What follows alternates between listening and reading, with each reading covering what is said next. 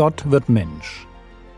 Leben und Lehre des Mannes, der Retter und Richter, Weg, Wahrheit und Leben ist.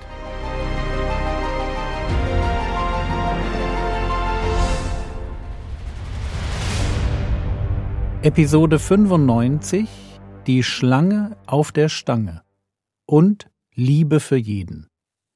Lasst uns da weitermachen, wo wir gestern aufgehört haben. Johannes 3, die Verse 14 und 15.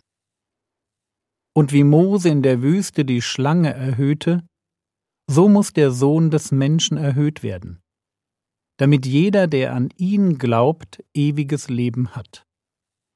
Diesen Vers haben wir uns gestern angeschaut, und an der Stelle kommt dann gern die Frage auf, warum musste Mose eigentlich eine Schlange erhöhen? Warum kein Lamm? Steht die Schlange nicht für den Teufel? Wird er in der Offenbarung nicht sogar die alte Schlange genannt? Also, warum eine Schlange auf der Stange? Und mir fallen zwei Antworten ein. Antwort 1 Jesus hängt am Kreuz. Und es sieht so aus, als hätte der Teufel gewonnen. Er hat den Judas, einen engen Vertrauten und Freund Jesu, dazu gebracht, seinen Meister zu verraten. Und doch sieht es nur so aus. Denn dieser Moment absoluter Schwäche ist aus der himmlischen Perspektive ein Moment des absoluten Sieges für Jesus. Jesus hängt dort am Kreuz, aber besiegt wird der Teufel so wie es im Hebräerbrief heißt, dass Jesus durch den Tod den zunichte gemacht hat, der die Macht des Todes hat, das ist der Teufel. Das Kreuz ist der Moment des Triumphes über den Satan. Und um zu zeigen, wer da eigentlich umgebracht wird, deshalb die Schlange auf der Stange. Das ist eine Möglichkeit, wie man dieses Bild interpretieren kann. Eine zweite Antwort, die mir sogar noch ein wenig besser gefällt, geht so. Paulus wird sehr deutlich, wenn er über Jesus am Kreuz spricht. Am Kreuz findet Erlösung statt. Aber damit das passieren kann, wird Jesus am Kreuz für uns zum Fluch. Er wird für uns zur Sünde gemacht. 2. Korinther 5, Vers 21. Den, der Sünde nicht kannte, hat er für uns zur Sünde gemacht, damit wir Gottes Gerechtigkeit würden in ihm. Wir hätten sterben sollen. Wir waren die Schuldigen. Wir verdienen den Fluch. Aber Jesus nagelt unsere Sünden mit seinem Leib ans Kreuz und er stirbt für uns. Hören wir dazu Jesaja. Jesaja 53, die Verse 6, 11 und 12. Wir alle irrten umher wie Schafe, wir wandten uns jeder auf seinen eigenen Weg, aber der Herr ließ ihn treffen, unser aller Schuld. Durch seine Erkenntnis wird der Gerechte, mein Knecht, den vielen zur Gerechtigkeit verhelfen, und ihre Sünden wird er sich selbst aufladen. Er aber hat die Sünde vieler getragen und für die Verbrecher Fürbitte getan. Das ist unser Herr, der Reine stirbt für die Schmuddelkinder, lädt sich ihre Sünde auf, lässt sich vom Zorn Gottes treffen und wird in den Augen des himmlischen Vaters zum schlimmsten Sünder. Der Sohn wird verflucht. Den, der Sünde nicht kannte, wird zur Sünde gemacht. Das Lamm wird zur Schlange. Und warum? Weil Gott jeden Menschen liebt. Johannes 3, Vers 16. Denn so hat Gott die Welt geliebt, dass er seinen eingeborenen oder einzigartigen Sohn gab, damit jeder, der an ihn glaubt, nicht verloren geht, sondern ewiges Leben hat. Gott sieht diese Welt, Und hier geht es nicht um den Planeten oder um das System, das Menschen sich schaffen, um ohne Gott glücklich zu sein. Es geht um die Menschheit.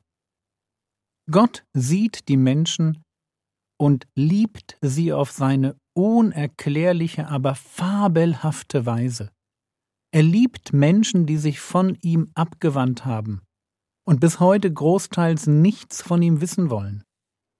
Er liebt sie nicht irgendwie, sondern auf seine göttlich radikale Weise, die bereit ist, alles zu wagen, um so viele wie möglich zu retten. Gott gibt seinen Sohn. Wir können Gott in seiner Göttlichkeit nicht greifen. Ein unsichtbares, allmächtiges, die Zukunft überblickendes, zeitloses Wesen spricht und das Universum mit seinen Milliarden von Sternen entsteht. Und noch vor Grundlegung der Welt entscheidet sich dieser Gott für uns. Vor der Schöpfung weiß Gott um das, was ihn die Schöpfung kosten wird. Über Jesus als das Opferlamm ohne Fehler und Flecken schreibt Petrus 1. Petrus 1, die Verse 20 und 21 er, Jesus, ist zwar im Voraus, vor Grundlegung der Welt erkannt, aber am Ende der Zeiten offenbart worden, um euretwillen, die ihr durch ihn an Gott glaubt.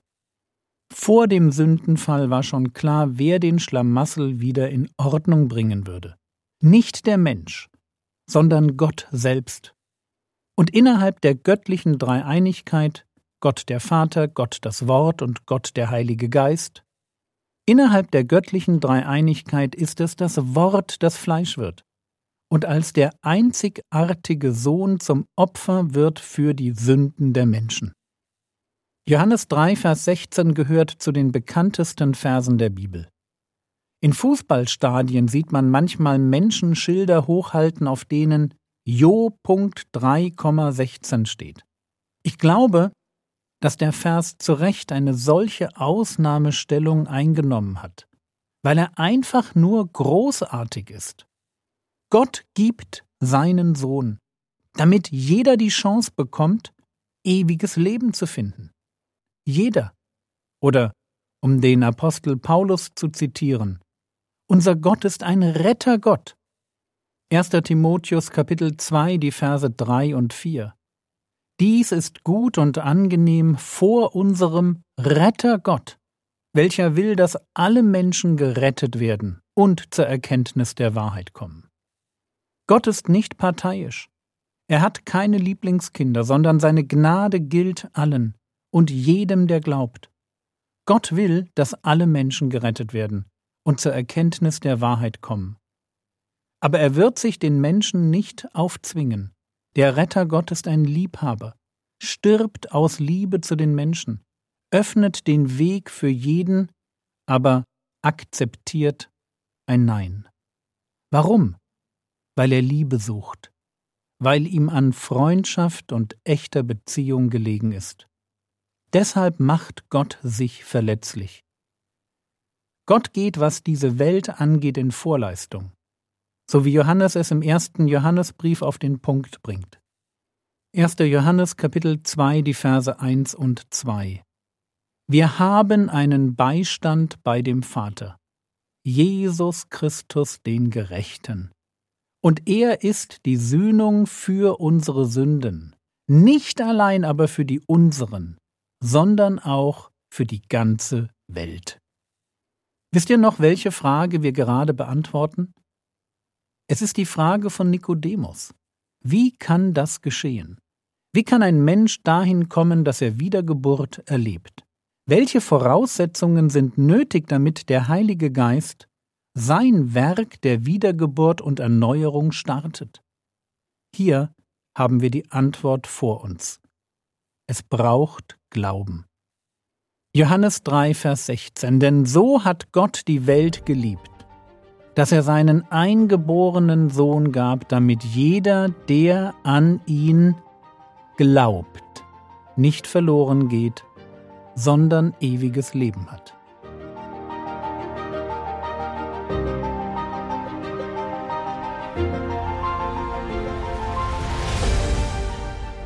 Was könntest du jetzt tun? Du könntest dir heute vornehmen, einer Person davon zu erzählen, dass Gott sie liebt und aus Liebe für sie gestorben ist. Das war's für heute. Um dir dein Gebet für die Politiker zu erleichtern, habe ich dir im Skript sieben Gebetsanliegen zusammengestellt, die immer passen. Kopiere sie dir doch in deine Gebetsliste für die Regierung. Der Herr segne dich, erfahre seine Gnade und lebe in seinem Frieden. Amen.